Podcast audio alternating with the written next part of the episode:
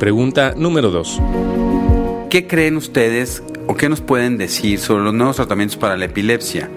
¿Qué tan viables están siendo? ¿Qué tan económicos y alcanzables han sido para los pacientes en general? Y si eso ha modificado algo en su país para mejorar la calidad de vida de nuestros pacientes.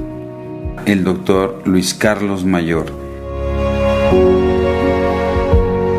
Con eh, las nuevas medicaciones, eh, los estudios muestran que el eh, número de pacientes controlados aparentemente no es superior a lo que teníamos.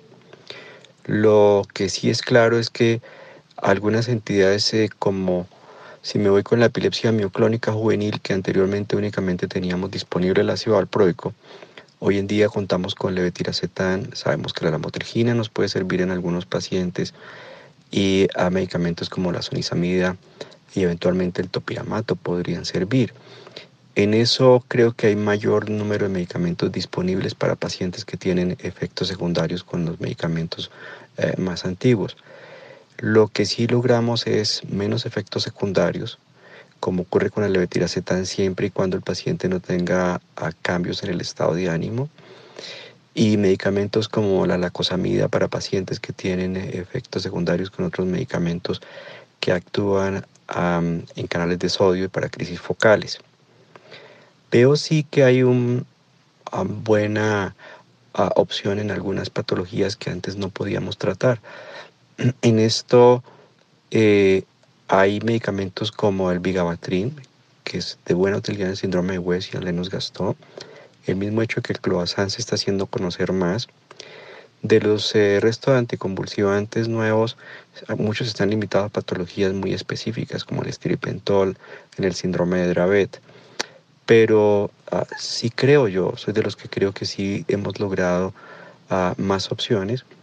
Y también algo que nos muestra los estudios es en pacientes de difícil control, ah, la combinación de la motrigina con valproico es una muy buena opción y en mi experiencia siento que la respuesta es buena en pacientes en quienes creíamos que no nos podía ir bien. Lo otro es que hay indudablemente patologías en epilepsia que no van a responder a los antiepilépticos como la deficiencia de GLUT1 y pacientes con lesiones como displasias focales corticales que definitivamente son quirúrgicos. Y está también el hecho de que las dietas nos han ayudado. La opción de los medicamentos, volvería al caso de Colombia. Colombia tenía medicamentos que eran costosos. Con la regulación de precios tenemos precios similares a Europa y tenemos genéricos que en algún momento son de un costo bastante bajo eh, cuando comparas el mismo precio de carbamazepina junto a la levetiracetam de algunas formas genéricas de buena mm, calidad en donde el costo no es alto y donde el sistema de salud como el nuestro cubre todos estos antiepilépticos.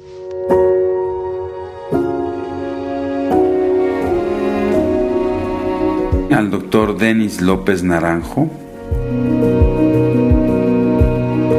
Sin duda el avance que se ha tenido en relación a los fármacos antiepilépticos de última generación eh, han dado una respuesta importante en el control de crisis epilépticas.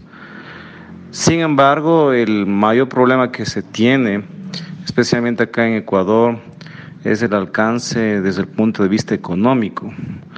Eh, muchos fármacos que tienen una eficacia muy alta tienen un costo muy elevado y que no es accesible para, para la población en general. Pero eh, creo que muchos eh, avances gubernamentales que se ha tenido ha hecho que mucha gente que no tenía esa accesibilidad ahora lo tenga. Sin duda, creo que mm, eh, ese avance farmacológico nos da mayores pautas de buscar un tratamiento más que control, incluso de cura de epilepsia. Pero bueno, en eso se, se sigue trabajando, pero no podemos dejar de menospreciar a los fármacos de primera elección que todavía los seguimos usando y que siguen siendo un, un, peso muy grande en el tratamiento. Sin embargo, los efectos secundarios que pueden acarrear los fármacos de primera elección, eh, versus los fármacos de última generación, creo que eh, es, el, es el, el, cambio que ha tenido durante este último tiempo. Pero recalco, el problema más grande es, es la brecha que en cambio existe desde la accesibilidad económica. Y, eso todavía se sigue trabajando en, este, en, en, estos, en estos nuevos conceptos de los avances de epilepsia.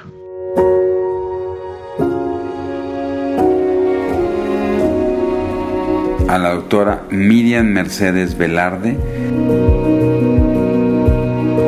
Actualmente tenemos un mejor control de la epilepsia con estos nuevos tratamientos y hay alternativas que a veces de todas maneras no son no están al alcance de toda la población por el costo.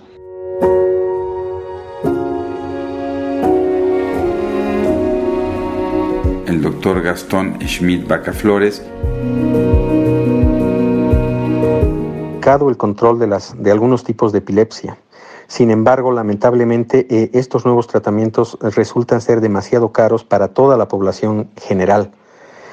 En mi caso específico, la Seguridad Social solamente cuenta con cinco de los llamados antiguos eh, fármacos antipilépticos y con esos cinco eh, es que me tengo que batir. En algunos casos muy especiales, las personas pueden eh, llegar a, conseguir eh, dinero para sostener un tratamiento que es, como ustedes saben, demasiado largo, entre tres, eh, años a cuatro años, y eso constituye uno de los, de los, de los principales problemas, particular, particularmente en la, en la adhesión al tratamiento.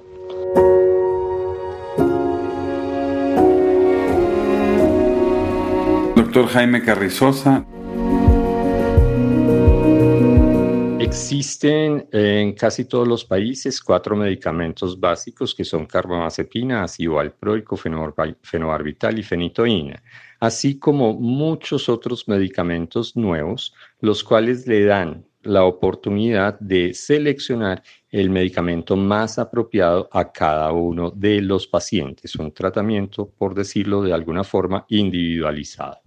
No obstante, tener nuevos medicamentos no ha logrado superar que aquellas epilepsias que son difíciles de manejar persistan en su refractariedad. Estamos hablando ahí en cerca de un 30% de las personas que tienen epilepsia que a pesar de los nuevos medicamentos persisten con sus crisis epilépticas.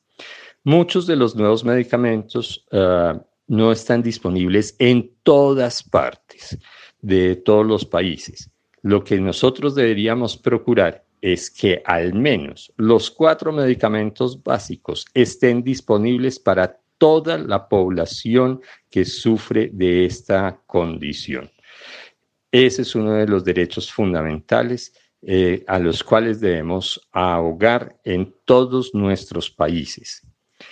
Eh, la aparición de nuevos medicamentos da una oportunidad, como lo dije previamente, de seleccionar probablemente la forma específica a cada uno de los pacientes.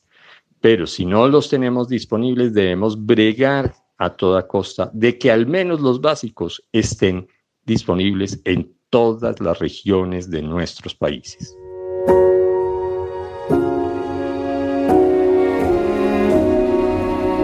el doctor Manuel Campos.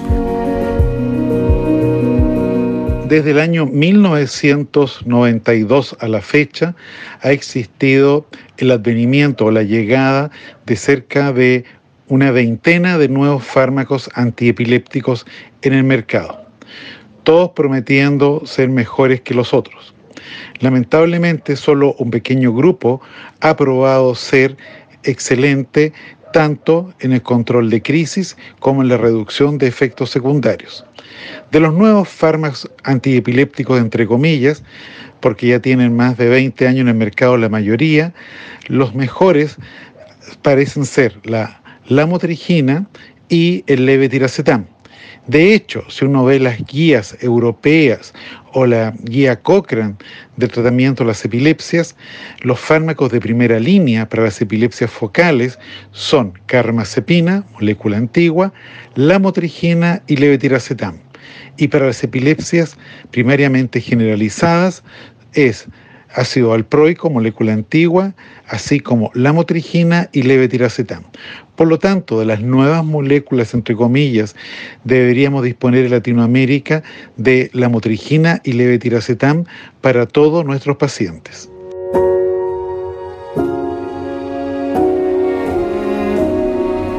Doctor Carlos Barzalló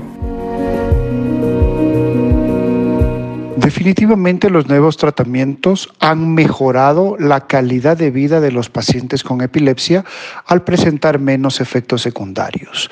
El problema, sobre todo en Latinoamérica, es el poco acceso que tiene la población general a los mismos debido al costo elevado de estos medicamentos. El impacto no ha sido mayor justamente por esta circunstancia.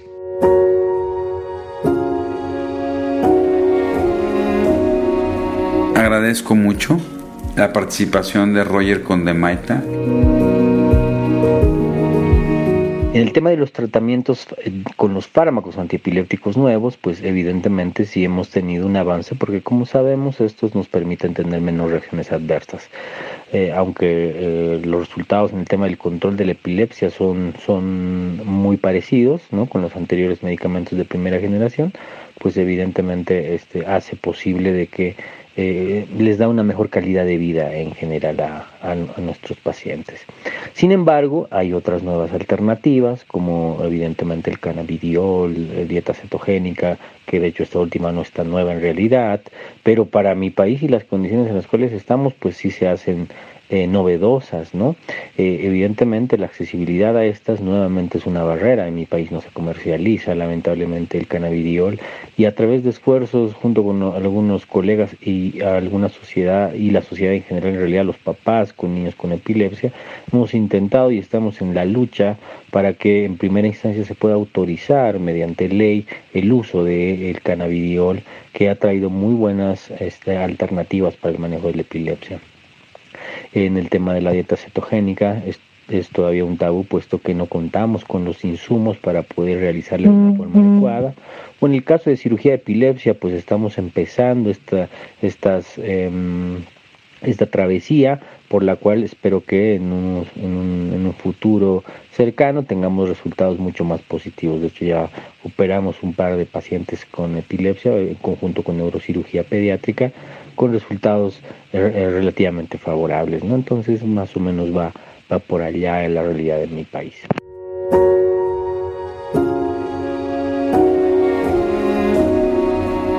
Puedes darle play al siguiente episodio para escuchar otra de las preguntas o si prefieres puedes escuchar el episodio de la entrevista completa.